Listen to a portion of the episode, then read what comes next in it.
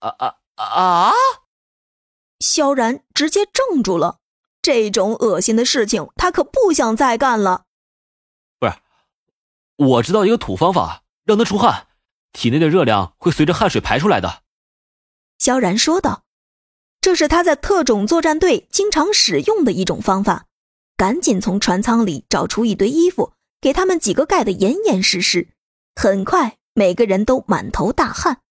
一种土方法加上一种化学方法，双管齐下，总算把他们的烧给退掉了。大概又等了一个小时，宋菲儿再次确认了一遍，总算是退了烧。这一下，大伙儿终于能睡觉了。萧然啊，记着，你还欠我们俩没亲呢。睡觉之前，苏妍儿一脸困倦的，还不忘提醒一句。宋菲儿听完，满脸通红，躺在床上没有出声。我去，这萧然也太爽了吧！挨个女人亲一遍呐！今天晚上绝对是他最爽的一天。反正是我，我根本忍不住啊，那吐沫都吐进去了。直播间里面的观众为了看到这一幕，硬生生陪着萧然熬了一夜。直播关闭后才肯睡去。刘总，他们现在的地段确实很危险，要不要派去一些增援？天豪集团总部里，属下向刘华龙询问：“我要的人带来了吗？”“带来了，现在就在门外。”“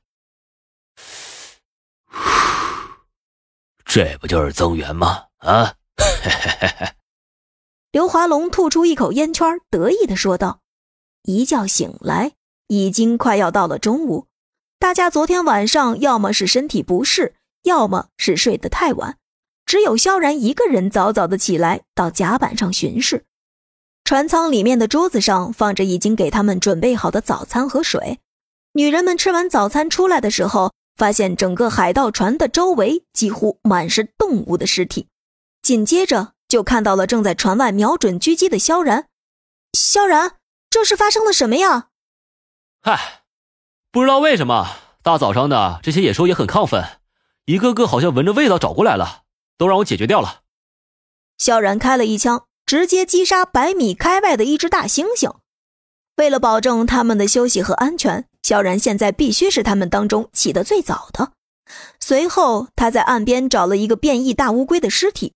一匕首把乌龟的头砍了下来，随后扎穿解剖开整只乌龟，发现乌龟的体内并没有血液，这就让萧然更加好奇。